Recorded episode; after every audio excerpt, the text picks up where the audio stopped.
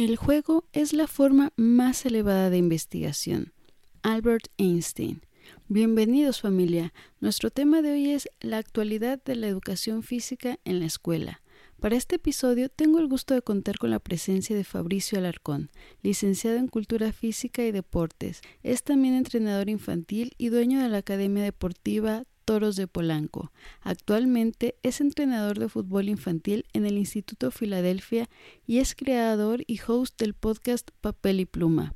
En esta entrevista platicamos sobre la materia de educación física dentro del sistema educativo de nuestro país, la profesionalización de maestros en esta materia, los retos para mejorarla, entre otras cosas. Dejaré en la descripción del episodio y en las redes sociales los datos de Fabricio si les interesa saber más del tema. Los invito a quedarse y disfrutar de esta plática con mucho valor. Aquí se las dejo. Hola, ¿qué tal familia pambolera? Soy Carolina Navarro y esto es Mamá Pambolera. Soy una amante de los deportes y apasionada del fútbol, pero sobre todo lo soy de mis hijos. Estas pasiones me han llevado a crear este podcast para poder compartir con todos los padres de familia información útil que les ayude en ese bello proceso de desarrollo y crecimiento personal de sus hijos a través del deporte. Queremos niños fuertes, sanos, pero sobre todo felices. Impulsemos el deporte. Comenzamos. Hola, ¿qué tal familia pambolera? El día de hoy tenemos un tema muy interesante. Hablaremos sobre la actualidad de la educación física en la escuela. Y para hablar de ello tengo el gran gusto de contar con la presencia de Fabricio Alcalarcón, quien es licenciado en Cultura Física y Deporte, también es entrenador de fútbol infantil y es un colega podcaster. Fabricio, muchas gracias por estar aquí y compartir tu tiempo, conocimientos, experiencias con nosotros. Bienvenido. Hola, pues gracias, gracias primero a ti, Caro, por, por la invitación. Como bien dices, somos compañeros de, podcast, también acá hacemos, le hacemos a eso. Y sí, este, entrenador infantil y también de cultura física y deportes con mucho, con mucho honor. Muy bien, Fabricio. Y bueno, antes de iniciar con el tema de hoy, que la verdad me parece muy, muy interesante, eh, y pues sobre todo para conocer un poco más de ti, cuéntanos de dónde nace ese gusto por el deporte. Fíjate que el gusto por el deporte ahora sí que viene por la familia. Este, yo desde los cinco años practico deporte. Me metieron a la escuelita de fútbol. Que caso curioso, esa escuelita en donde entré es donde posteriormente yo hice mis primeros siete años de experiencia de entrenador de fútbol.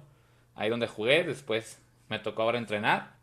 Me tocó la fortuna de que el dueño de, de esa franquicia de fútbol de Chivas, este, lo conozco, entonces una vez me la acerqué y, y afortunadamente me dio trabajo y el gusto por el deporte ya más como para enseñarlo fue, eh, fue muy curioso porque yo tuve primero una etapa acá en esta escuela donde te digo, a los 17 años. Estaba buscando trabajo, había tenido un trabajo antes, me quedé sin ese trabajo porque cerró, quebró y me puse a buscar y un buen amigo mío en, en ese, eh, que estaba trabajando en ese entonces ahí, yo le pregunté que si podía ir ahí pues a aprender, a ver qué podía hacer de forma empírica pues tenía 17 años, estaba con la prepa. Y me hicieron, me dejaron entrar, entré como auxiliar. literal, llévate los conos, recoge los balones y aprende ahí como puedas. Posteriormente, yo ya necesitaba tener un ingreso económico un poco más, más alto, por así decirlo. Y de lo que estaba ganando de auxiliar en ese entonces, pues no me bastaba. Entonces yo me fui a trabajar por varios años a la industria restaurantera. Pasé por todos los puestos sabidos y por haber este, mesero, cocinero, barra, cajero, lo que me digas, lo hice. Y ahí estuve muchos años, o sea, inclusive estaba con esa carrera, estaba en, en estudios de esa. Pero siempre tenía el piquete de, ay, quiero volver, quiero volver, esto es lo que me gusta. O sea, no había día que no extrañara ahora sí que la enseñanza, la cancha, todo eso. Y hasta que un día nos tocó que la empresa donde estaba trabajando, este, sufrió cambios administrativos y en el restaurante donde yo estaba nos iban a reubicar a todos y yo ahí tomé como que la señal de que pues es ahora o nunca. Y dejé todo. El, la carrera de ese entonces, el trabajo, todo. Un mejor ingreso también, es una locura. Por regresar a esto. Y volví a este lugar de, donde te estoy hablando. y volví otra vez como auxiliar, pero ya llevaba con una madurez distinta porque acá en la industria restaurantera me tocó ser líder de, de mis zonas, entonces ya, ya había probado lo que era dirigir, ser líder de, de gente, gente que hasta me doblaba la edad, ¿no? Y ahí estuve tres, cuatro meses hasta que se liberó un equipo, se fue un profe, no me acuerdo cómo fue, y me lo dieron. Me dieron un equipo de super iniciación, pero así se aprende. Y, y ahí empecé. A los seis meses siguientes fue donde ya entré la licenciatura en Cultura Física y Deportes, aquí en la Universidad de Guadalajara. Y de ahí pues ya me dejé ir, me dejé ir, me metí a la enseñanza. Duré siete años hasta agosto del de este año, que fue que dejé ya de, de laborar ahí porque ya yo estaba buscando ir ahora a un colegio que es como, son como que los pasos que uno más o menos sigue, es fútbol escolar, después colegial y, vas avanzando, ¿no? Y abrí también una, academia deportiva acá también en, Guadalajara. Entonces, pues los tiempos ya no me iban a dar y, dejé. Y pues en todos los ámbitos crecí, porque en el colegio, pues todos saben que es mucho mejor la paga que, que en el fútbol base, como se conoce mundialmente. Y ahí estamos, ya llevamos 8 o 9 años en esto. Este, a la educación física también le entramos en un colegio que se llama el Colegio Guadalupe. Este, al principio fue difícil porque la carrera es muy curiosa porque teóricamente te enseñan muy muy bien. Tú también te tienes que nutrir, no siempre quedarte con lo que te enseñan porque hay cosas que a lo mejor por los mismos maestros, si no es una crítica, pero hay como que ciertas enseñanzas todavía ya muy, muy, muy de la vieja escuela, ¿no? Y hay muchas cosas, que es por lo que nació también mi podcast, que no te enseñan en la universidad. O sea, te dan tips, pero a la hora que estás ahí en el Viva México, nadie te dice cómo resolver con un padre de familia, con un niño especial que te falta el respeto en X cosa. O sea, esas cosas que solo es con la experiencia. Y algo que, que yo pregonaba mucho y que después tocaremos en ese tema es el tema de meterse a trabajar cuando estás estudiando. A mí me tocó una maestra que teníamos un debate muy fuerte, que los chavos no deberían trabajar y estudiar, que se deberían de enfocar en la carrera, ¿no? Para no perder el, el foco.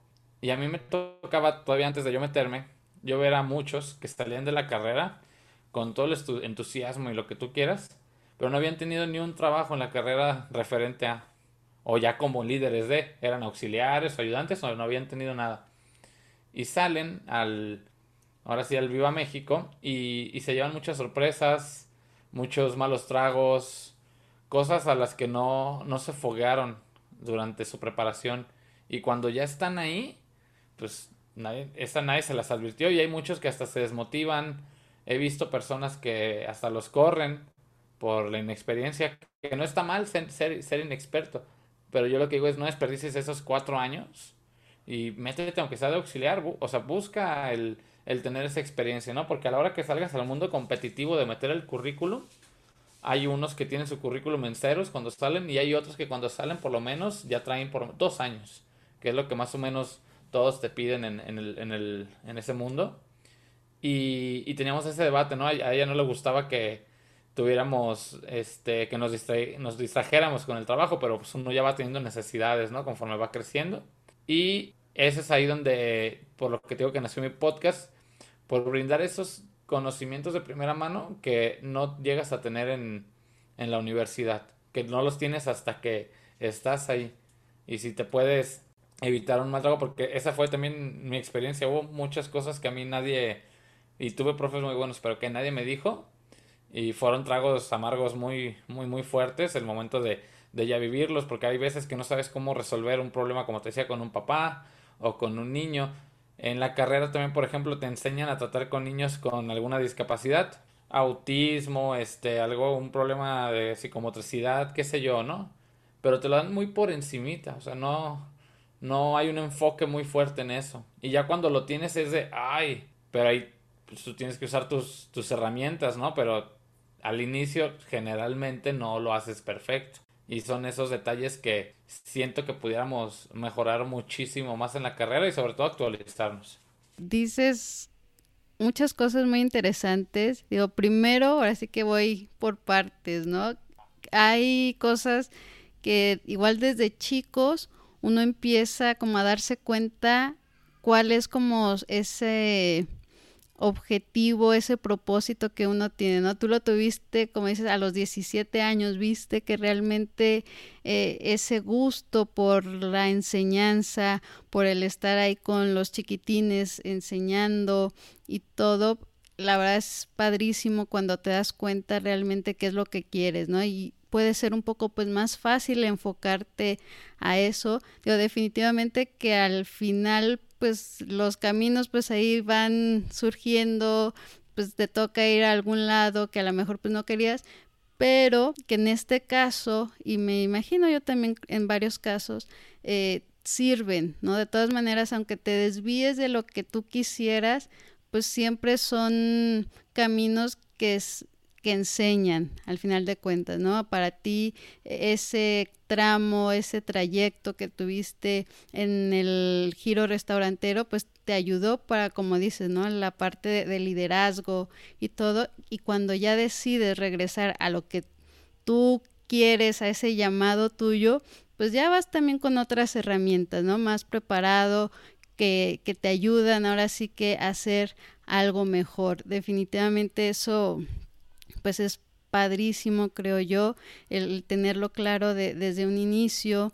Y híjole, ahí, como dices, ¿no? Salen todos estos temas eh, de la carrera, de esa preparación justo pues para todos los que son pues licenciados en, cultura física, deporte, que sí, yo justo tengo pues esas dudas, ¿no? ¿Qué, qué tanto está el sistema educativo actualizado, qué es todo lo que hace falta, todos los retos que hay y demás, porque pues definitivamente vivimos en un mundo pues totalmente cambiante, cada segundo ya te vas haciendo obsoleto en algunas cosas y demás, ¿no? Y la importancia de, de estar al día, ¿no? Y sobre todo que ya también pues se toma muy en cuenta ahora en, los últimos años esa parte pues del trato con, con las personas, ¿no? Eh, toma más relevancia aún.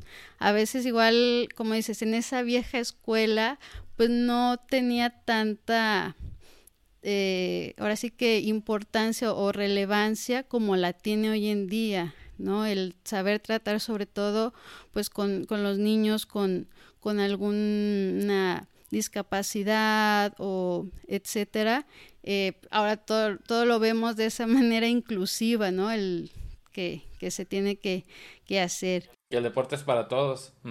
Exactamente, sobre todo hablando del deporte, ¿no? Que realmente no tiene género. El deporte es para todos y es algo realmente hermoso. A mí me, pues me encanta, me llena, me apasiona por pues, precisamente todas esas bondades que tiene, ¿no? Que, que te puede brindar, cómo te ayuda. Yo siempre digo, o sea, el deporte aunque no te decidas estar eh, ahora sí como profesional eh, en ello, un atleta élite, etcétera, si te vas ahora sí que por cualquier otra carrera, aún así todas esas habilidades, eh, valores, hábitos que te da el deporte, pues te van a ayudar para, para eso. Y entonces, a ver, Fabricio, ya ahora sí que empezando a entrar al tema, digo, yo me acuerdo justo cuando estaba en la escuela que la clase de educación física, pues era, ya sabes, ¿no? El estiramiento, calentar, a veces algunos ejercicios, pues que para la coordinación, que con los aros, la pelota, eh, a nosotros de repente nos ponían como hacer una pista, ya corríamos pues ahí que los 100 metros, el atletismo, o ya también jugábamos que el kickball o el footbase, como en algunos lugares también lo, lo conocen, pero pues ya realmente eso era todo, ¿no? Y así fue prácticamente pues, durante toda la primaria, secundaria, parte de la prepa y justo le preguntaba a mi sobrino cómo había sido con él y me decía igual, ¿no? Pues nada más ciertos eh, ejercicios, tal cual, o sea, realmente pues, no ha habido como un cambio en la forma de, de, llevar pues, la educación física en la escuela. Y es justo lo que me da a mí como esa inquietud, esa curiosidad, pues de saber si, si es así como que el sistema correcto, el que se tiene que llevar según pues el desarrollo de los niños, o si por ahí nos estamos ahora sí que perdiendo de algo. A ver, cuéntanos. Es, es todo un tema que yo creo que no me alcanzaría ni tres horas para poderlo explayar 100%, pero te lo diré este, de una forma muy concisa. Todo empieza desde que tu máximo representativo líder no es un estudiado de la carrera de Cultura Física y Deportes, este, se llama Ana Gabriela Guevara. Entonces, tú imagínate ahorita, vamos a decir un tema este, popular, sin entrar en tanto, que Hugo López Gatel no fuera médico. ¿Tú te imaginas que ese, en la posición que está ahorita, porque es una posición política y todo eso, pero es una representación de, también tiene sus funciones. Tú imagínate que él no fuera un estudiado en, en medicina, o, así de fácil. Si tú, ojalá nunca te pase, este, tuvieras que operarte de algo, de lo que sea, y te avisan que el que te va a operar no es médico. Podrás saber empíricamente mucho, pero no es un médico titulado. Entonces ahora imagínate que el, el líder, la líder que nos representa, no, no tiene eso, porque por mis respetos como, como deportista, como ídolo, mis respetos, pero no, no, es la función, no, no es la función ponerse a correr. Este, nuestra carrera de cultura física y deportes tiene un ámbito de administración. O sea, no nomás somos que ponen conos y avientan aros. También tenemos distintas, como los, los médicos que tienen distintas especialidades, aquí también las hay. Conforme vas estudiando la carrera, tú te vas especializando. Las materias se van, tú vas eligiendo tus materias de que, ah, pues, estas son las materias para especializarte en entrenador deportivo, que soy, que soy yo o en educación física, etcétera, etcétera, etcétera. Y hay una de administración, que es para estos casos. Hay también con enfoque político, que es para estos casos. Y Ana no la tiene. Por ahí dijeron que tenía unos cursillos y así. No, o sea, yo, yo, no, yo no veo un médico que tenga un cursillo de seis meses y esté operando. O esté abriéndole el corazón. No pasa. Y con nosotros sí. Que es dentro de lo bueno y lo malo. Ahorita te digo por qué lo bueno. Ahora, partiendo de todo eso, el tema de la educación física yo veo un modelo de educación física mm, muy marcado en el aspecto, hay una enseñanza, y a lo mejor va a sonar fuerte, hay una enseñanza en las escuelas públicas y hay una enseñanza en las escuelas privadas. Porque las horas destinadas a el espacio que puedes tener. Hay escuelas públicas que tienen muy buen espacio, pero que lamentablemente la enseñanza deja mucho que desear. Hay profes muy y profesoras muy muy buenos y muy buenas, pero lo que a mí me ha tocado conocer dejan mucho que desear. Ahorita como tú lo narrabas, narrabas perfecto la ficha por la que estamos nosotros combatiendo mucho, que es el típico o la típica profesora o profesora de educación física que ahí les va el balón, órale, y jueguen. Y eso era todo. Yo también, así como tú lo dijiste, yo lo, yo lo viví. Algunos ejercicios de coordinación nos ponían a correr como si fuéramos Usain Bolt y órale, a jugar. Y eso era todo. O sea, no, no había una enseñanza ni, ni, teórica. Yo sé que la clase de educación física es movimiento, salir, hacer, deshacer, pero también tiene que, tienes que enseñarle a los niños lo que, lo que están haciendo.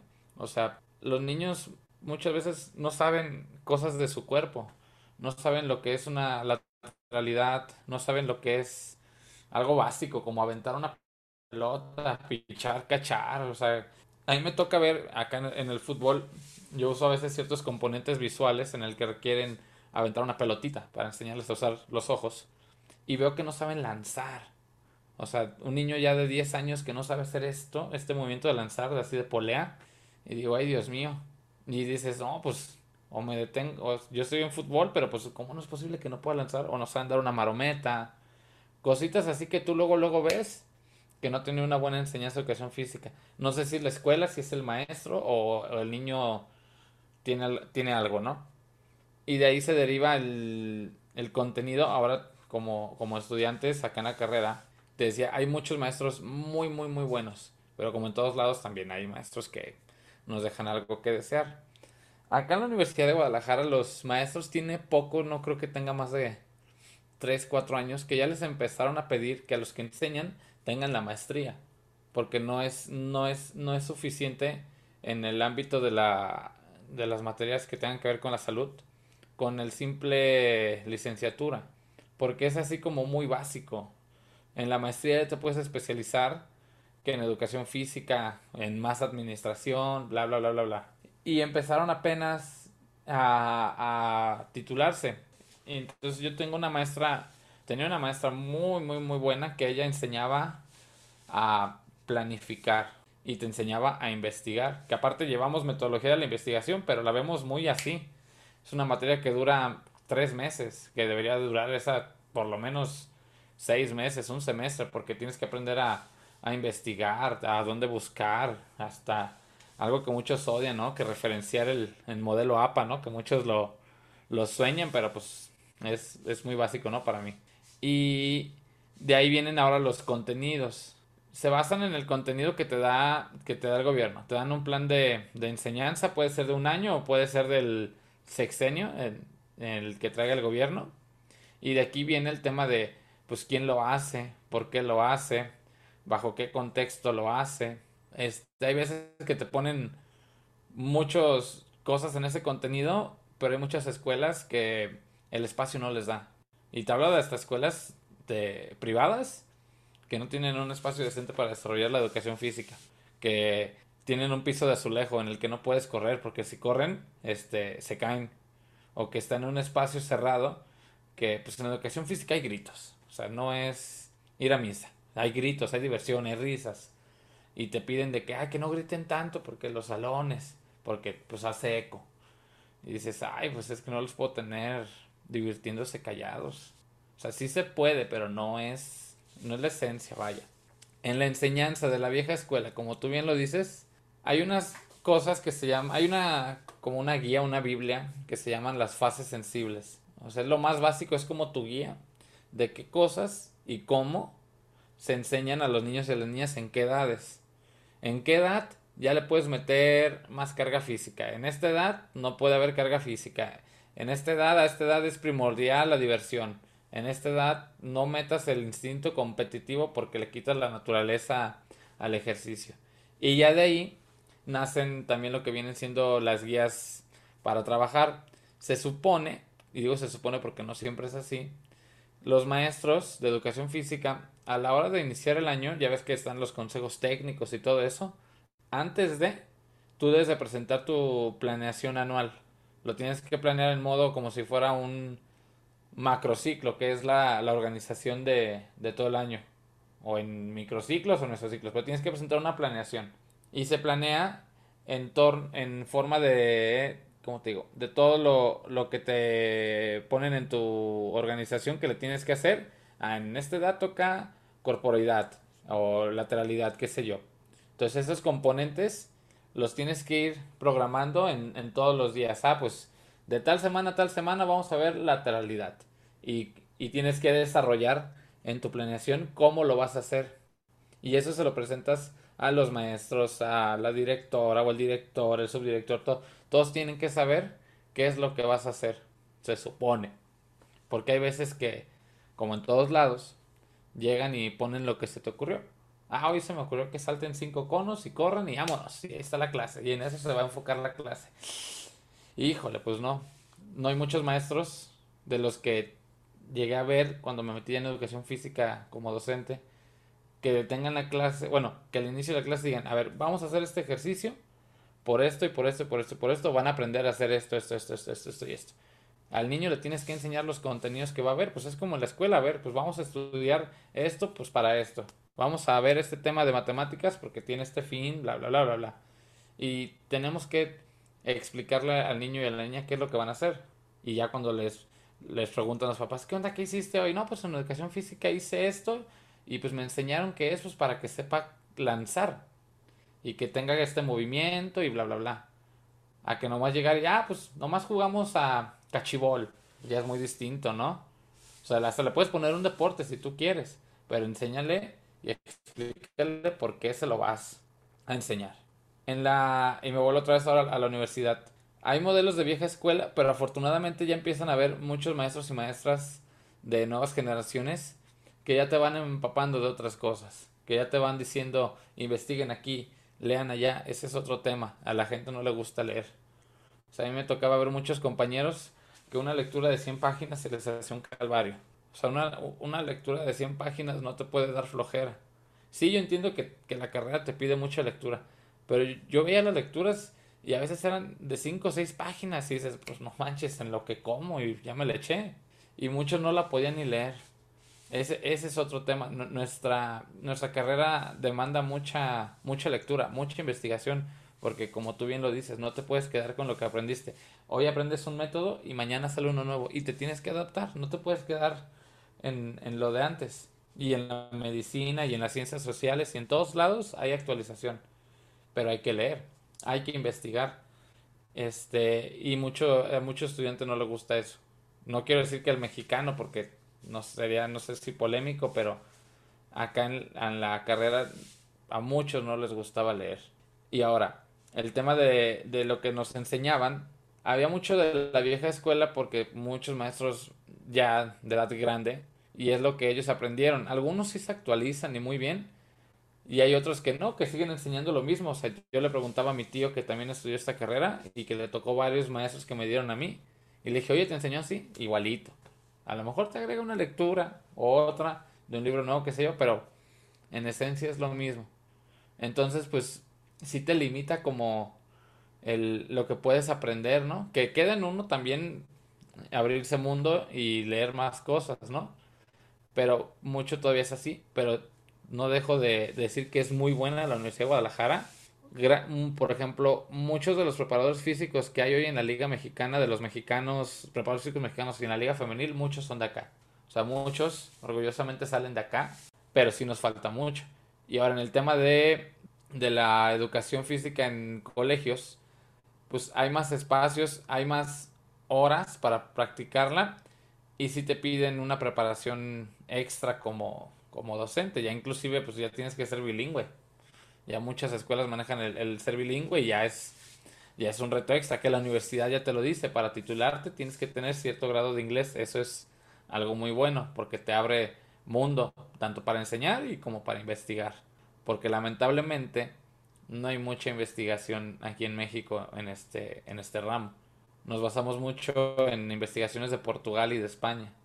Acá no hay mucha investigación en educación física, no hay muchos que les, que les guste eso. En la medicina y en otros ramos sí, bastante, antropología, lo que tú me digas. Pero aquí estudios, personas mexicanas, pues así, que haya muchos, no, no las hay. Y en fútbol, menos. Entonces, ese, ese es otro tema, que tenemos mucho aprendizaje en contextos también de otros países, de España, de Portugal, es muy distinto. Los planes de estudios de, o los planes curriculares que se enseñan en España y en Portugal son muy distintos a los que hay acá. ¿Por qué? Porque tan solo en Portugal el maestro que te da educación física, cuando mínimo, tiene la maestría. Mínimo. Algunos hasta son doctores. Y acá no. Acá los que enseñan educación física son licenciados y ahorita ya se están titulando como, como maestros. Entonces ahí, ahí se ven qué tan lejos o qué tan cerca podemos estar. Y volviendo a hacer hincapié en, en los conocimientos adquiridos, tienes que aprender a investigar en el aspecto de que hay, como hay muchísima información, ese es el tema ahorita con el internet, que sí es una bendición el tener, tener el internet, pero a la vez nos hizo más huevones. ¿En qué aspecto?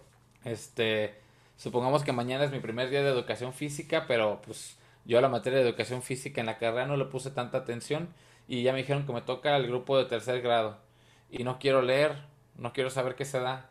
Pues YouTube, Clases de educación física, tercer grado. Pácatelas. Vámonos. Si ya te la fusilaste. Y ahí está, y ya diste la clase. Podrá ser una clase, no niego que es una clase muy buena la que veas en, en internet. Pero también te quita tu proceso creativo. Porque esa parte, es una de las bondades de nuestra carrera, es el crear, el, inventar con conocimiento. O sea, no nomás son enchiladas. Y muchas veces pasa eso, o sea que al haber tanta información, este, haces que la gente investigue menos, este, suena irónico, ¿no? Porque hay, hay mucha copia. O sea, yo no tengo problema, yo también yo lo he hecho, me pongo a buscar algún ejercicio o algo, pero no lo copio tal cual, a lo mejor es para sacarme una idea para complementar algo que yo ya tenía. Pero tienes que leer, tienes que animarte a inventar, a, hasta equivocarte. O sea, te vas a equivocar, también hay que ser este sinceros, no tengas miedo a equivocarte chin, esto no me salió, ah, pues lo voy a corregir. Y en tu planeación también pones, esto no fue correcto y, y corrijo. Y entonces, eso, esas son muchas de las problemáticas que, bueno, algunas de las problemáticas que, que, que, te, puedes encontrar. Los maestros son los que ahorita todavía están dando clases, todavía son muy reacios al, al cambio. Ellos enseñan, hay un mal que ellos enseñan como les enseñaron. Es como por ejemplo acá en el fútbol, los empíricos, que dan clases como les enseñó X profe. Y X profe les decía, vayan a correr, ejercicios de coordinación, tiros y tan tan se acabó. En la educación física muchas veces es igual. Enseñan como aprendieron. O sea, se quedan muy, muy básicos, no van más allá. Y también todo nace en que no hay una legislatura en nuestra carrera como lo hay en medicina. la persona que, que practica la medicina, pues tiene que estar titulado. Acá la persona que practica la educación física, bueno, que enseña la educación física, por ley, no tiene que estar titulado. Es más iniciativa de las escuelas o de los colegios el pedir a la gente así. Y te lo digo porque, y aquí es donde las bondades, pero que a mí me tocó, yo daba clases de educación física todavía sin, sin ser titulado.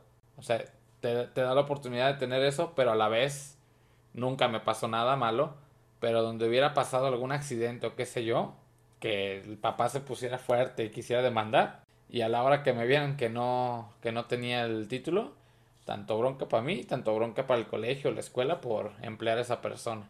Son esos detalles que en lo bueno nos deja tener experiencia, pero en lo malo, si llega a pasar algo, pues sí es un problemón.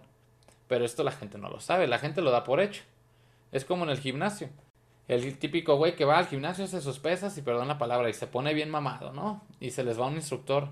Ah, pues ese güey está bien mamado. A ver, dile. Y vámonos, y empieza a darle clases a la gente. Un empírico. Y enseña como aprendió, como el coach que tenía que también era empírico, le enseñó que era así, ta, ta, ta. Y, y enseña igual. Y no sabe cómo tratar con una persona que es hipertensa, o no sabe tratar con una persona que es hipotiroidea, o que tiene algún mal crónico, no lo sabe, él simplemente adapta rutinas o las copia de internet. Entonces ese es, ese es un, un problema que, que, a nosotros no, nos surge, ¿no? Que haya una legislatura, que las leyes se metan de lleno, porque también eso nos protege a nosotros, porque mucho, muchos, muchos no contamos o no contábamos con seguro, algo bien básico. O sea, y no lo voy a demeritar, pero, pero yo lo fui. Yo de mesero tenía seguro, pero de maestro de, de fútbol no, o de entrenador no, o muchos gimnasios no, no dan seguro. Este, y es el, es el problema, al no estar reglado, legislado, se presta para muy malos manejos. Pero vuelvo a lo del inicio, ¿cómo quieres cambiar si quien nos representa y es nuestra líder, pues no, no tiene los estudios, ¿no? Híjole, has dicho tantos puntos tan sensibles realmente que, que me quedo así de que Dios mío, hay algunos muy buenos, este, y siempre creo que hay como esa oportunidad de, de mejorar, ¿no? Cuando tienes pues esos talones de Aquiles, pues simplemente son oportunidades de, de mejora, ¿no? Eh, entonces, hay todo un camino que hacer, eh, que trabajarle en, en este sentido pero sí, o sea, definitivamente, digo, esa parte de, de los maestros, de, los entrenadores, de realmente, pues esa profesionalización que, que debe de haber, eh, híjole, hay, hay mucho porque definitivamente, eh, pues como todo, no hay, va a haber siempre unos maestros, pues muy buenos y pues como bien dices, ¿no? Hay otros que no, no tanto, que le flojean, como dices, que se la van a sacar de, de la manga al irse eh, por, por el YouTube, o hay un tutorial o algo y listo. O la típica clase de que por presentaciones de PowerPoint y cada quien agarra un tema y expone, que me tocó. Sí, ¿no? Entonces, y realmente es eh, algo delicado, digo yo, algo que, que la verdad a veces no, no entiendo el, por qué no se hace. El simple hecho, digo, así que metiéndome un poco a, a esa parte pues política, social que, que hay, pues es, es, muy lógico, ¿no? Cuando tienes una población sana, o sea, ¿qué, qué hacen, no? Pues tus gastos públicos en cuanto a salud pues también bajan, eh, tienes un mayor crecimiento, desarrollo económico, etcétera. O sea, es hasta cierto punto lógico. Entonces, el poner eh, sistemas, eh, algo que ayude a, la población a que tenga pues esa mejora y como dices, en, las escuelas, en, todos lados pues de, de poder eh, impulsar ahora sí que el deporte, la activación física, pues es un bien común, o sea, definitivamente, ¿no? Entonces, como que a veces dices, híjole, o sea, como algo que realmente es importante, que te va a ayudar para tantas otras cosas, ¿por qué no lo tomas en cuenta? ¿Por qué en lugar de, de apoyar, al contrario, ¿no? O sea, le quitas este recursos. O sea, es para mí como que digo, ay, o sea, ¿qué, qué está pasando? Sí, has, has dicho algo curioso, ¿no? Con el tema de, nosotros tenemos orgullosamente el, número uno en obesidad infantil y, adulta. Este, México se caracteriza en su sistema de salud por ser más de, reacción que de prevención. ¿A qué voy con esto? Tenemos el número uno en, lo que te decía, en obesidad infantil y, adulta, que a su vez genera que haya enfermedades que deriven de, que la diabetes, que el, hipotiroidismo, el hipertiroidismo, etcétera, etcétera, ¿no? A mí algo que se me quedó bien grabado de, de, un profesor, que él sí ponía en su lugar a la educación física, es que en el mundo de, de la salud, llámese enfermería, medicina, etcétera, a los de cultura física muchos nos ven para abajo, porque también nosotros no nos hemos sabido dar ese lugar y ponernos ahí. Y este maestro nos decía, esta carrera es la más fregona, tan simple, tan solo porque nosotros tenemos el poder que esa persona a la que le estemos enseñando no tenga que llegar con el doctor porque tiene un problema de diabetes generado por el sedentarismo y una mala alimentación, etcétera. O sea, nosotros tenemos ese poder que los que enseñamos, obviamente hay casos que son distintos, ¿no? Pero que no tenga que ir por alguna enfermedad crónica derivada por el sedentarismo, por la no práctica del deporte, etcétera. Nosotros tenemos ese ese gran privilegio, ¿no? Y no debemos sentirnos de que, ay, los de medicina son, son más fregones o no, simplemente, pues e, esa carrera es viejísima, la nuestra no tiene aquí en, en México en enseñanza, no tiene más de 40 años enseñándose. Obviamente nos falta muchísimo, pero tenemos ese, ese privilegio, ¿no? Este, entonces, volviendo al tema de lo de, de lo de México, pues si no se le da un enfoque de, de ese poder que tenemos, ¿no? No hay ni siquiera el recurso económico suficiente para siquiera destinarle lo básico en material a las escuelas de gobierno. Muchas veces el material con el que se cuenta el profe lo tiene que poner o tienes que innovar. Eso en, parte de la carrera eso te enseñan. Si no tienes conos, ¿qué vas a hacer? Pues ni modo, pues usar las mochilas de los niños, pedirles que lleven algún botecito, qué sé yo, ¿no? Y no es tan malo lo nuestro porque en Estados Unidos es muy bueno el, el la oferta académica y el contenido curricular que hay para nuestra licenciatura. Y ellos también tienen el, la obesidad infantil y adulta muy, muy, muy fuerte, pero eso va con el estilo de vida de ellos. En lo nuestro, el sistema de salud no se compara con el, con el de allá, o sea, mil veces mejor, pero porque ellos tienen otro, otro enfoque. Ellos sí le dan a la prevención, sí le dan su lugar a la educación física y acá nosotros no. O sea, yéndonos algo rápido. no sé si a ti te tocó estar en alguna escuela de gobierno. Sí, Y te acuerdas de las famosas cooperativas, ¿no? Las donas, las papas, y chulada. Y a la salida los churros, las salchichas, bla, bla, bla, bla, bla, bla, bla, bla, bla. Pues qué carajos, ¿no? Puedes dar la mejor educación física del mundo, pero si al final salen con sus 15, 20 pesos a adquirir eso, pues perdón, no sirve de nada. Y mucho tiene que ver también porque muchas veces las cooperativas son negocios privados de las mismas escuelas o de quien la administra, qué sé yo. Y entonces yo no veo que una escuela sacrifique el ingreso económico que le representa la cooperativa por ponerles comidas más saludables. Nuestra carrera también, el profe de educación física tiene la facultad y los estudios para los hábitos alimenticios. Los tienes que enseñar, de hecho, son parte de tu contenido. Pero insisto, por más que le des, si a la hora del receso tienen eso, porque muchos papás ya les dan dinero, y tienen eso al alcance, pues de qué, de qué sirve lo que estamos haciendo si la comida chatarra es muy barata. Sí ha subido de precio, pero sigue siendo muy, muy accesible. Ok, en la escuela lo podrás regular, pero aún así en la calle sales y, y se venden cochinadas. No me acuerdo si fue en Chiapas o Oaxaca que ya se reguló eso, que ya no podía haber cierto tipo de, de venta de alimentos en las escuelas. Pero pues volvemos a lo mismo, que hay en la escuela no, pero salen y ahí está. O sea, no hemos podido nosotros en la licenciatura en Cultura Física y Deportes generar ese, ese, ese hábito alimenticio. Y eso es por problemas de todavía dos generaciones antes que tú. ¿Por qué? Acordémonos cómo empezó la historia de la Coca-Cola aquí. Esto es un ejemplo muy básico. Y lo accesible que era la Coca-Cola, ¿no? Centavos costaba la Coca-Cola. Entonces, a la hora de la comida, se hacían los, el molito y todo, y se ponía la coca, porque era muy barata. Y entonces, el hijo de esta señora aprendió a comer así. Después, ese tiene sus hijos, y les pasa ese hábito de comer con coca y después ese y se va por generación, generación, generación, todo derivado que esos productos chatarra en su tiempo eran tan fáciles de adquirir que entonces se hizo una costumbre de la familia mexicana comer con coca. Entonces, estás hablando que los hábitos alimenticios por lo menos tienen, cuando muy yéndome a lo bajito, unas cinco generaciones de eso. Entonces, está muy cañón el llegar a combatir eso. A mí algo que me encantó fue el tema de los sellos.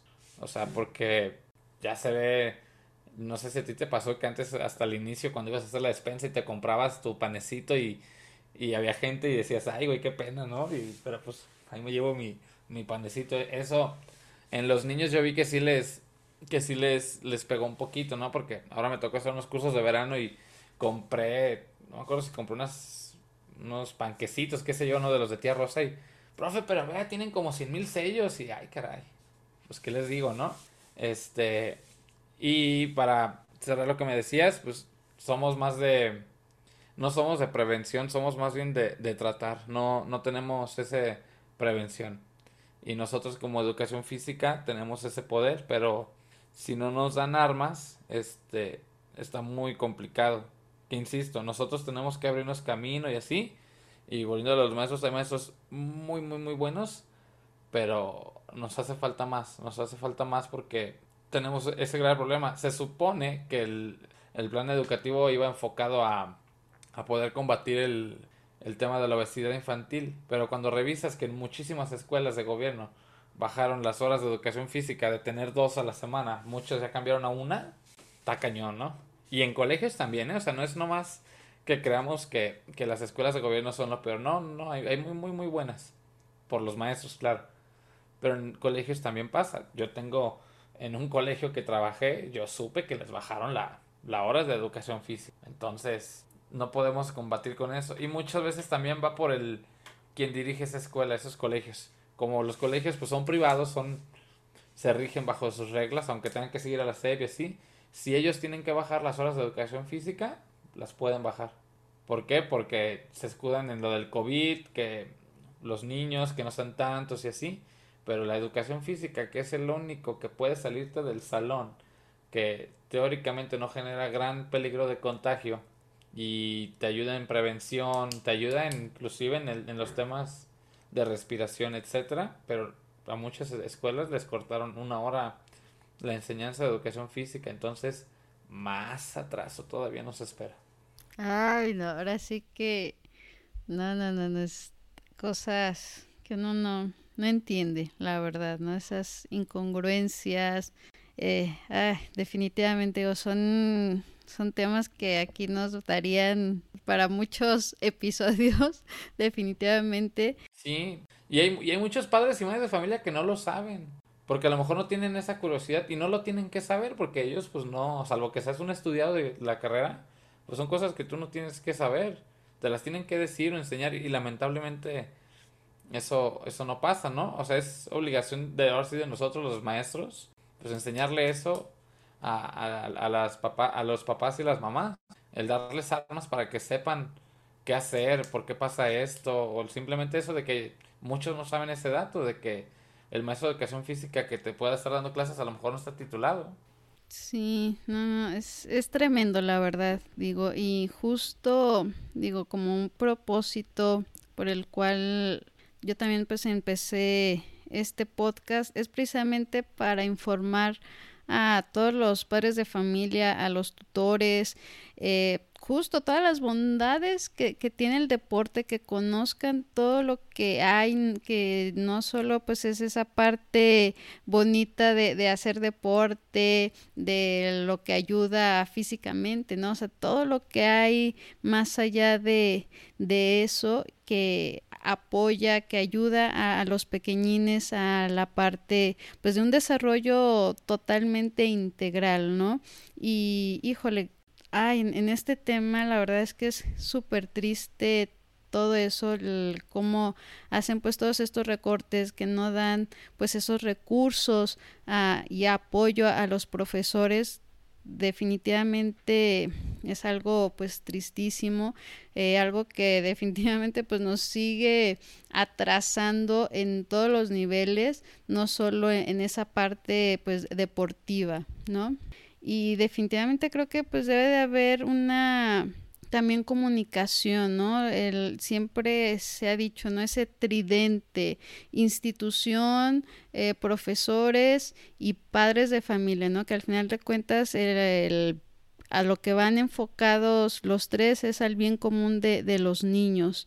Entonces, como bien dices, a veces digo, yo me acuerdo cuando mi mamá pues iba a las juntas, ahora que a mí me toca ir a las juntas, pues sí habla el titular del salón, que si el maestro o maestra de, de inglés, eh, pero hasta ahí se queda. Nunca conocemos al de educación física, que justo es el que debe de dar como esa cara también de decir, pues miren, este es el plan que tenemos, si el niño está en primero, segundo, tercero de primaria, pues se va a trabajar de estas maneras, eh, porque lo que vamos a, a, buscar es que tengan mayor coordinación, que sepan esto y eso, o sea, enterarnos a, a los padres, pues de, también de ese trabajo que es importante porque bien lo dijiste al inicio, ¿no? Es increíble que sí, niños de 10 años que no tengan como esa técnica de saber lanzar. Exacto, entonces algo tan importante, el desde ahí que también pedir el apoyo a los padres, oigan, este, pues también igual, no sé, un día antes de salir a, ahí al, a la cancha, este, pues vamos a tener también acerca de alimentación, ¿no? Que no solo se quede pues con las maestras de, de español o de, no sé, de ciencias naturales sobre comer saludable, no, también el de el de deportes que y que pida ese apoyo, ¿no? A, los padres de familia, hagan pues ayúdenos a mandarle a los niños algo saludable, algo digo, todo eso va contando porque definitivamente eso es lo que hace falta, ¿no? Esa parte de, de informar, de hacer partícipes a, a, los padres de familia de, de todas estas cosas porque sí, o sea, no podemos ahora sí que dejarles toda la chamba a, los profesores, ¿no? También esa parte de trabajo en equipo, de en conjunto, de sobre todo pues para sacar adelante a los pequeñines, ¿no? De, alguna manera, este, si igual y en la casa, ah, pues te va a poner también a jugar esto, ¿no? Pues, o como dicen, no, vamos a al mandado para que veas, conozcas y pues ya todos en la mesa comer saludable todos, ¿no? O sea, cosas tan a veces básicas y que al fin de cuentas pues hacen tanto bien que crean esos hábitos que es para toda la familia definitivamente y que poco a poco pues se pueda ir este pues mejorando eh, todo este sistema pero sí también entiendo esa parte que que va mucho de, del maestro, de la iniciativa que, que se tenga, como decías, ¿no? Esa capacidad, pues, de, de innovar en todo esto, la creatividad, de, de saber usarla. Yo, también me he puesto a investigar y sí, definitivamente donde más información he sacado, he, he visto, pues ha sido de páginas de organizaciones, de escuelas, de instituciones europeas, específicamente sí, justo de, de, España, que realmente hay unos estudios increíbles de, de hace tantos años y que se han ido actualizando de todo este tipo de, de cosas, de, de, las bondades del deporte, eh, para la sociedad, ¿no? Que, que, en este punto nos, nos enfocamos por, por esa importancia que tiene dentro del sistema educativo. Entonces, híjole, hay todo realmente un, un camino por delante, este, y que realmente pues se le debe de tomar la, la importancia al, a la carrera, a ustedes ya como profesionistas, que, que pues realmente son como esa piedrita angular para también como incluso pues ir enamorando a los niños en hacer deporte, porque pues si con alguien in inician, pues es también con ustedes, ¿no? Igual de la casa acá, si el papá o la mamá pues fueron muy deportistas o tienen cierta afición por, por algún deporte, pues sí, se los vamos inculcando y todo, pero pues también quien hace esa otra parte de, de engancharlos más, de que sigan con, con ese eh, gusto y demás. Hacer ese feedback con los papás, Exacto. ¿no? Porque es como ahora que hubo lo de la pandemia yo vi que muchos papás conocieron a su profe de educación física hasta que pasó la pandemia de las clases por Zoom, que no tenían ni idea quién era. Y luego fue un gran reto el hacer educación física a distancia, ¿no? Porque pues ahora sí que es adaptarse a lo que tengan y los espacios que tengan las familias, ¿no? O sea, yo, a mí me tocaba ver las guías y ponían unos juegos que hacían como unos elásticos, como unos tipos junglas que tenías que hacer y, oye, aguántame, pues es que yo no tengo ese espacio en mi casa, ¿no? ¿O qué? ¿Cómo lo hago? ¿Cómo, cómo lo armo, ¿no? O sea, a mí me encantó ese punto que muchos papás se agarraron conciencia de, de lo importante que es o de las limitantes que puede haber. O sea, esas limitantes que hubo de espacio las vivimos todos en muchos lugares. No tenemos el espacio, no tenemos el material, que no tengo un cono, tengo que innovar. Ah, pues amarro un calcetín, ¿no? Pues que tampoco tengo calcetines. Ah, pues con cinta y una hoja de papel, qué sé yo, ¿no? O sea, meterle mucha, mucha innovación a, a eso y es chamba nuestra el poder hacer consciente a los papás, porque es como te decía, los papás no tienen la obligación de saber eso, somos nosotros los que los tenemos que, que, que, informar, porque algo que yo aprendí con la carrera y ahorita mucho con el, con el fútbol infantil es los papás son bases, o sea, son importantísimos en, en la enseñanza infantil. ¿Por qué? Porque los niños dependen de los papás. Ya en la adolescencia ya es distinto, en la prepa y en la, y en la universidad. Pero el, el, rol que juegan los papás es importantísimo. Y está el estigma de que a veces el papá puede ser un estorbo, un dolor de cabeza y, y no manches, no es cierto. O sea, el, el, papá y el mamá, si sabes trabajar con ellos, si sabes tener un buen diálogo, si sabes ser, pues ahora sí que humano, persona, los papás y las mamás, no manches, haces un equipazo, perdón, bien chido con ellos. Porque si se te ocurre a ti hacer algo y los papás te la creen, o sea que si tú les dices, si saltamos de cabeza vamos a aprender a tener la cabeza dura, y van a decir los papás, ah, pues sí le creo, por decir una tontería, ¿no? O sea, pero si te los ganas a ese grado, ese trabajo en equipo se hace muy, muy fuerte. Yo lo vivo acá en el, en el fútbol. Yo antes era de los que pensaba que entre más lejos los papás y que no se metían tanto, mejor. Conforme fui estudiando, conforme fui aprendiendo, etcétera, este, entre más los dejaba entrar, mucho mejor me iba, mucho mejor me iba, este, nos iba muy muy bien y a los papás empecé a enseñarles, hacemos esto por esto, o sea, siendo muy muy básico en lo que les, les decía a los papás, ¿no?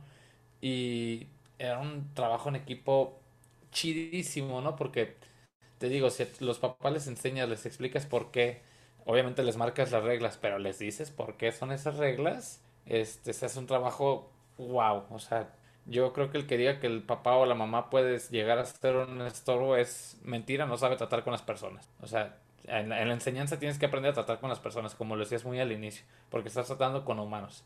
Entonces tienes que saber, este, es mentira eso de que a todos los tienes que tratar por igual. No, no es cierto. A uno le tienes que saber llegar de esta forma, a otro de otra, a uno hay que dejarlo más en paz, a otro sí chiquearlo más, etcétera. Entonces, el tema de los papás y mamás, a mí me, me gusta mucho eso porque este, te pueden ayudar bastante. Sí, y realmente es todo un tema. Digo, a mí me ha tocado pues mucho también en otras pláticas justo eso, ¿no? De que los papás, ¿no? Porque a veces, pues sí, digo, obviamente, pues nos vamos a meter, ¿no? O sea, nos vamos a meter porque pues son nuestros hijos, no nos preocupan y claro, también hay papás que, que podemos tener como esa apertura, ¿no? De, escuchar al profesor, al entrenador y otros que quieren también pues imponerse, pero lo has dicho correctamente, hay que saber tratarlos, ¿no? Y esa parte, ahora sí que de psicólogo y demás, pues es... Sí, tienes que ser todólogo, ¿eh? ¿eh? que también en la carrera nos enseñan el, el, el tema de psicología. Te lo enseñan con otro enfoque, pero también para tratar con la gente. O como lo dices también, el tema de los papás difíciles. Sí pasa, o sea, hay de todos colores y sabores, claro que sí.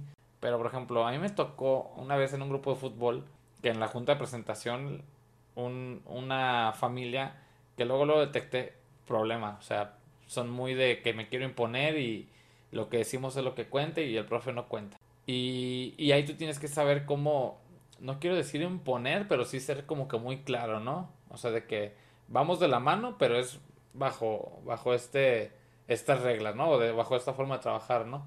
Y, y, había como un cierto rechazo hacia mí de parte de, de esa familia. Pero pasó el tiempo, me fueron conociendo y yo los fui conociendo y los fui tratando. Y tanto mi opinión cambió de, de esa familia como de esa familia de mí. Y tan así que hay veces que ellos tienen un negocio de un abarrotes y hay veces que me detengo y compro algo y platicamos y, y, y a veces decimos, no manches, ¿te acuerdas cómo al inicio ni en pintura y fíjate y venos ahora, o sea, es, es, saber, saber llegar, o sea, no quedarte con esa, porque es un estigma lo que te digo, de que los papás y mamás son, son, un, son una piedrita que, que duele, no, o sea, es, es saber, saber, saberlo manejar. Obviamente hay casos que ni aunque venga el papá, este, lo vas a poder lograr, pero son más los buenos, pues. siempre son más los, los, los buenos papás y mamás. Sí, no, ya como lo dicen, cuando empiezas a, saberlo manejar, que los vas conociendo y demás, pues obviamente se, se va dando esa apertura y empieza ese diálogo y ese intercambio de, de ideas y demás, que al final ese es el, el objetivo, ¿no? Ese trabajo en conjunto para el bien común que es, pues son los niños, nuestros chiquitines, al fin y al cabo. Entonces hay que definitivamente saber eh, remar parejo porque pues no, no queda de otra, ¿no? Sí, sobre todo lo que queremos es que, que los chiquitines pues se desarrollen y, y crezcan en, en cualquier ámbito, definitivamente. Y Sí, no, hay una parte que dijiste también muy bien, lo que ha representado de, de reto la, la, pandemia, ¿no? El, el trabajar, eh, que nosotros pues conociéramos también esa parte de, los maestros, cómo es que ellos también lo hacían,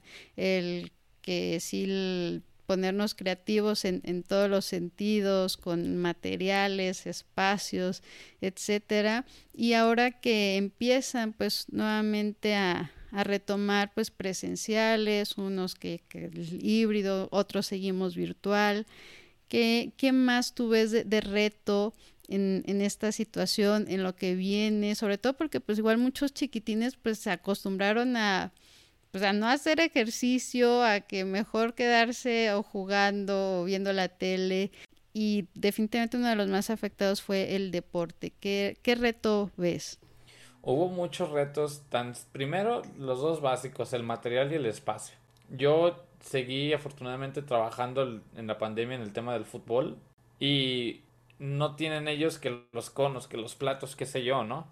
Aquí es donde viene la inventiva del profe. Como lo nuestro es un poco más libre la enseñanza, por así decirlo. O sea, no es como la clase de educación física que ya son ejercicios muy específicos. Acá puedes esos objetivos hacerlos de distintas formas, ¿no? Entonces, lo primero fue de que pues no tienen conos, no tienen platos, no tienen vallas. ¿Qué vamos a hacer? Entonces, pues yo me fui a la fase con los niños. ¿Tienen la cubetita típica de yogurcito donde se compran ahí la mamá y le ponen los frijoles? Simón, ah, pues agarramos unas cuatro. Ah, que no tengo esa. Agárrate unos calcetines, enróllalos y pum. Ese fue un reto. Dos, el espacio. Unos tienen el patizote, otros un cuartito normal como el mío y otros que, pues no. Entonces tenías que ver cómo ese objetivo que querías hacer, cómo hacerlo que lo haga. A lo mejor mediante otro ejercicio, mediante, ok, a lo mejor tú no vas a poder saltar. Oye, ¿tienes una cuerda? Simón, ah, pues dale a la cuerda. Tata. O sea, pero adaptarnos. Y la creatividad del, del entrenador ante las situaciones que se supone que, no se supone más bien, nos enseñan, pero se supone que lo debemos hacer, el qué hacer cuando se pueda presentar A, B o C. Ya cuando trabajas, se presenta aparte otras variantes más. O sea, no nomás es de que, ay, me enseñaron a resolver A, B y C en la escuela, en la universidad.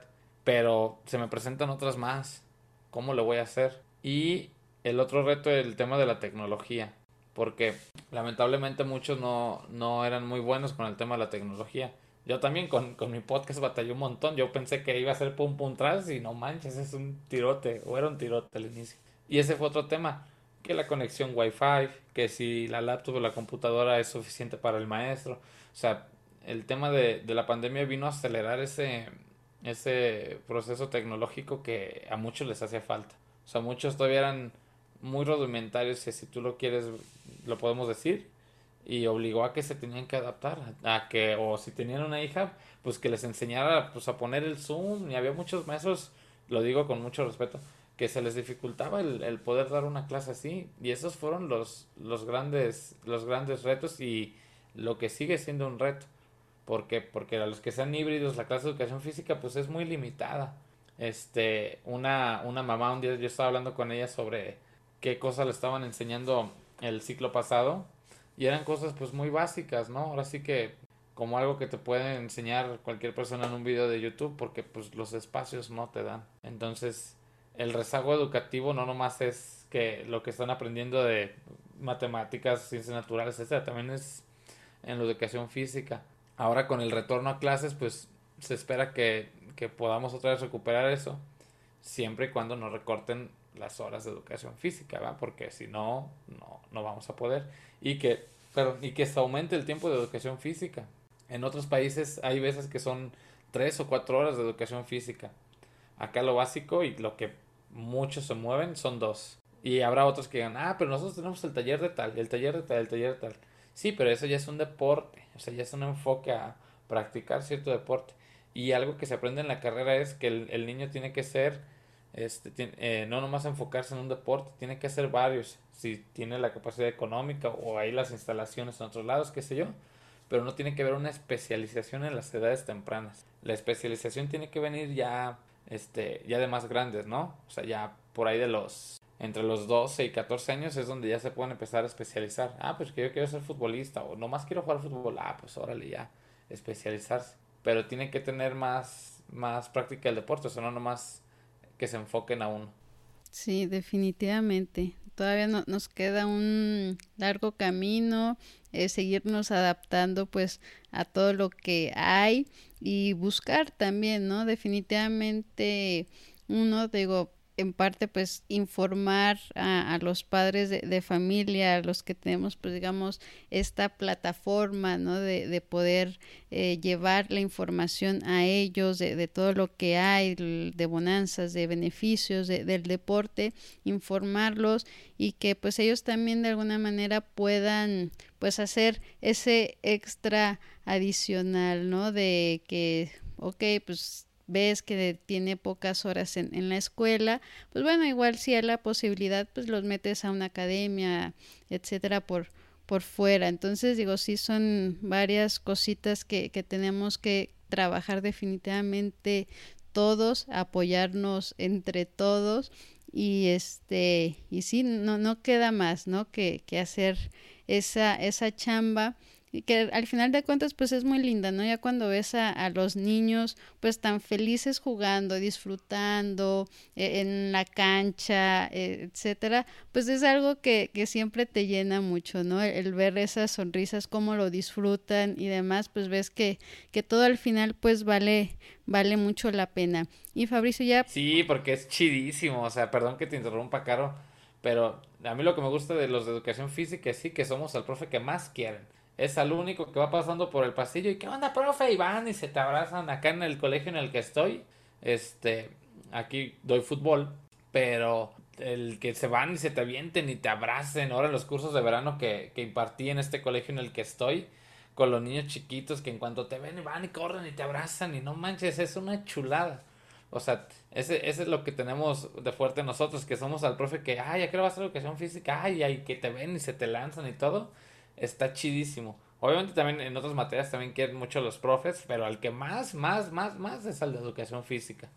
Porque es con el que está el despapalle y todo, ¿no? Y como tú bien lo dices, ese, el poder este, tratar así con, con los niños, y la neta es, es, es, muy, muy, muy chido. Cuando le agarras el gusto, es, es, es muy padre ese, el, la gasolina que te da, ¿no? De que con un simple abrazo y así te hacen el día. Sí, no, y la verdad es que yo admiro mucho a los maestros, a los entrenadores, porque definitivamente tienen ese, como bien lo dices, poder, ¿no? De, de tocar, pues esas almas, esas personitas, esos corazones y que definitivamente pues, les, les ayudas a cambiar un tanto pues la vida, ¿no? Porque pues igual el deporte pues muchos lo llegamos a usar como pues ese momento de, de escapar de, de, las cosas de la escuela, de la casa, entonces donde podías realmente encontrarte tú, eras la cancha, el balón y todo eso y cómo es la confianza que, que te da ese, esa persona, pues definitivamente te ayuda muchísimo. Sí, por ejemplo, a mí hace poquito en el, en el último torneo que tuve de fútbol en, en, en, la escuela pasada de fútbol donde estaba, este, yo creo que fueron los seis meses más intensos, más felices, más todo que, que he vivido en, en todos estos años que llevo porque hubo una conexión increíble, hubo una unión increíble, niños, papás, entrenador, fue, fue, no manches, fue, wow, fue grandioso, ¿no? Este, nos tocó poder disputar la final con ese equipo. Lamentablemente la perdimos, pero todo el, todo el proceso, que es con lo que yo me quedé, este, que al final no es importante el resultado en el fútbol infantil, ¿eh? pero todo el, proceso vivido fue una chulada, porque fue el, el, el, reinventarse, el adaptarse, el levantarse. En ese torneo me acuerdo que al inicio nos, bueno, nos fue de la patada, golizas y todo, y y yo decía, ay, pues va a ser un torneo largo, pues ni modo, vamos a, adaptarnos, ¿no? Ingesu.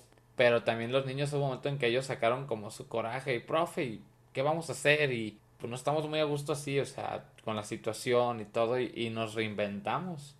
Nos reinventamos, nos unimos. Fue algo que yo también yo les dije, yo practico mucho con, con, con mis equipos, como mis estudiantes, qué sé yo, el tema de, de unión, de grupo, de que entre todos juntos es es mejor. Entonces yo les dije, pues vamos a tener que hacer así, así, así asado, pero juntitos. Nada de que yo jalo más y tú no, y que tú corres y que no. Todo es una unión fuertísima. En donde yo vi esa unión, este, yo soy muy fan de, del Cholo Simeón, el técnico del Atlético Madrid en España.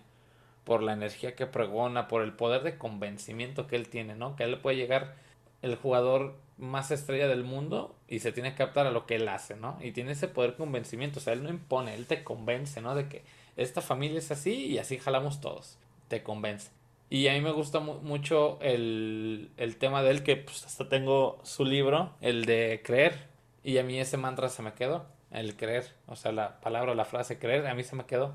Y a mí los niños me echan mucha carrilla que porque me gusta el Cholo Simeone, porque es así, bla, bla, bla, bla, bla, ¿no? Como conforme íbamos avanzando nos dimos cuenta que, que podíamos hacerlo bien. Llegamos a cerrar en segundo lugar general. De iniciar en, en la fecha 3 estábamos hasta abajo y terminamos como segundos. Y entonces en esas dinámicas grupales yo les dije, ¿qué es lo que va a hacer que sea como nuestro estándar? Y a los decían, pues una frase, qué sé yo, arre, ¿cuál va a ser esa frase? Y pues no, no, no, no le salían esas ideas a los niños, ¿no? Y, y uno se le ocurre, pues la de creer la que usted pone, yo la pongo mucho en mis redes sociales. Órale, o sea, ya cuando dije, por más que me tiraban carrilla del Cholo Simeone y eso, que al final dijeran que esa frase en especial, a mí me reventó el, el cerebro, ¿no? Estuvo muy chido. Cuando llega la semifinal, yo a todos los papás y a todos los niños les dije, a la semifinal nos vamos a rayar aquí en, en, el, en el antebrazo el creer, la palabra creer. Aquí fue donde sucedió la magia. Estábamos en la semifinal y nos meten un gol 1-0, chin. Pero ya no nos callamos psicológicamente tan fácil. Eso fue algo en lo que avanzaron los niños. Que ante la adversidad, ese momento psicológico de presión, ya lo supimos canalizar mejor. Este, nos cae un segundo. híjole, pues otro trancazo, ¿no? Porque quedaban como 20 minutos.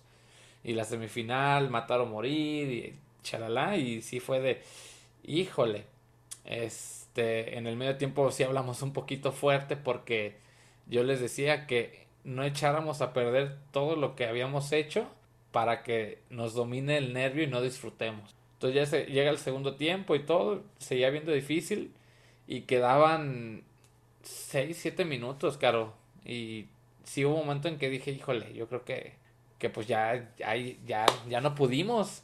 Este, y, y yo me acordé pues lo, lo que me puse acá y, y perdón lo que voy a decir, pero dije, ¿cómo chingados no? Y ya yo les grité a los niños, nos queda mucho tiempo para poder meter un gol, ahorita un gol, porque psicológicamente nos vamos arriba. Cae el gol, pum, 2-1, y quedaban 3, 4 minutos. Entonces ya nomás era desde afuera, ya no táctica, ya no tal, ya no tal, porque todo eso ya lo tenían. Era más el tema de, de acompañarlos yo, porque ellos son los que hacen, no el profe, y de motivarlos. Y entonces otra vez les volví a gritar, quedan 3, 4 minutos, tenemos tiempo suficiente para hacer una jugada de un gol. Entonces nomás concéntrense y el tema de eso, de que no los domine el, nervio. O sea, eso ya es lo que yo les trataba de, de quitar, que todo eso fuera para mí, para mí y que ellos estuvieran más seguros. Entonces al yo afirmarles de que no los domine, que sí se puede, etcétera, pues sí se les convence de que pues sí, a huevo, sí se puede. Y ya faltaba, yo creo que un minuto y metemos el empate y no, pues aquello se volvió como si hubiera ganado la selección mexicana el mundial.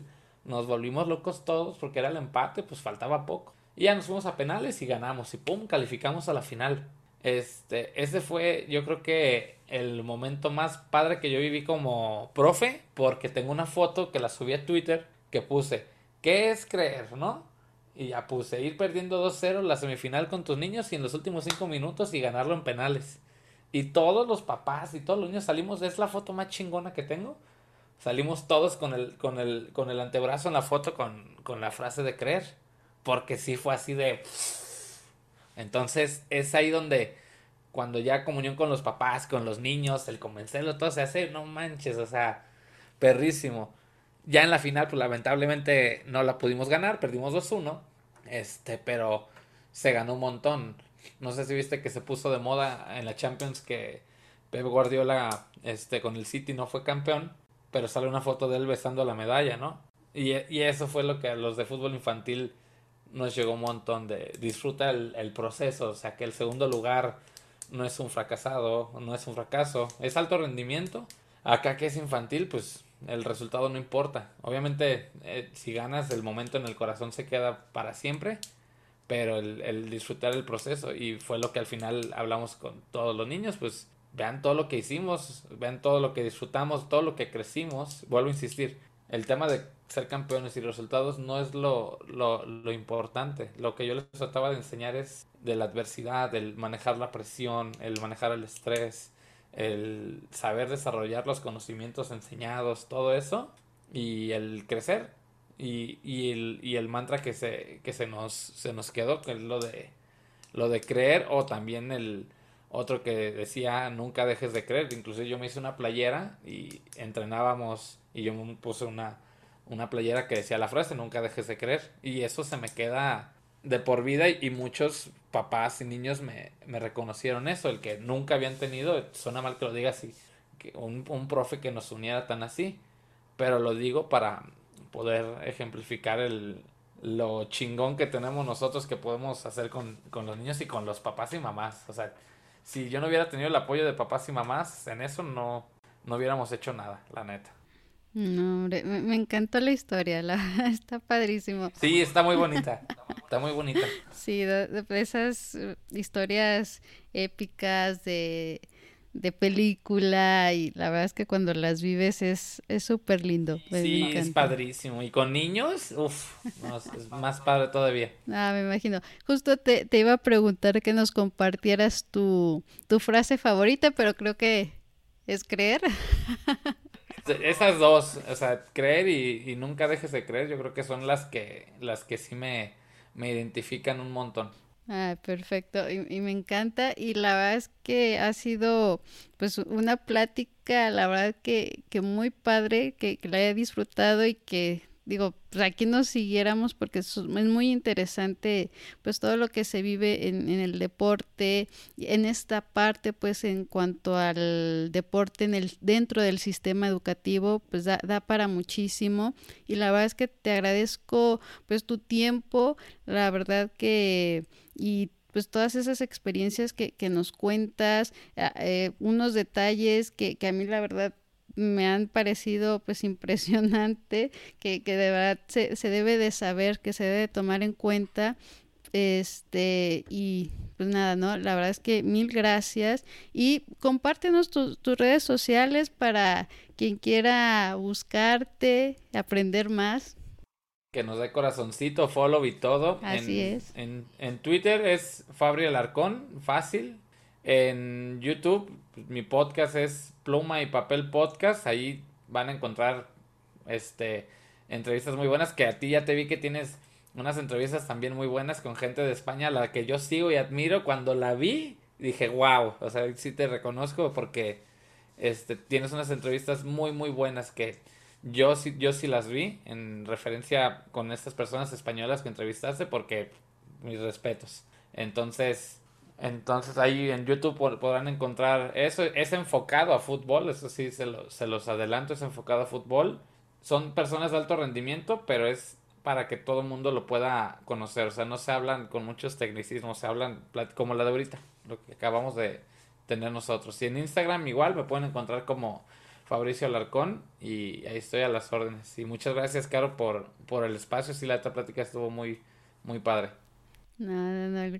Al contrario, gracias por, por aceptar la invitación y digo, definitivamente creo que nos va a dar para, para seguir con, con otras colaboraciones porque sí creo que es importante empezar a informar definitivamente y bajar pues eh, todas estas eh, bondades y sobre todo empezar como lo habías dicho, ¿no? Darle ese lugar a, los maestros de, de, educación física que, que, se merecen porque definitivamente hacen un gran papel y que con ellos empieza pues gran parte todo. Así es, esperemos con mucho arduo trabajo poder poner y dignificar a la educación física donde se merece. Perfecto.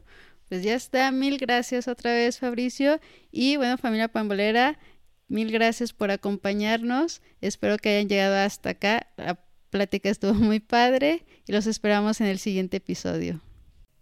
Muchas gracias familia pambolera por acompañarnos el día de hoy. Espero hayan disfrutado y servido la información que hoy platicamos. Los invito a que visiten nuestra página web www.mamapambolera.com, donde estaremos compartiendo en el blog toda la información relevante. También los invito a suscribirse al podcast desde la plataforma de su preferencia y también seguirnos en nuestras redes sociales Facebook, Instagram, Twitter como arroba mpambolera. Me encantará leerlos y saber sus opiniones.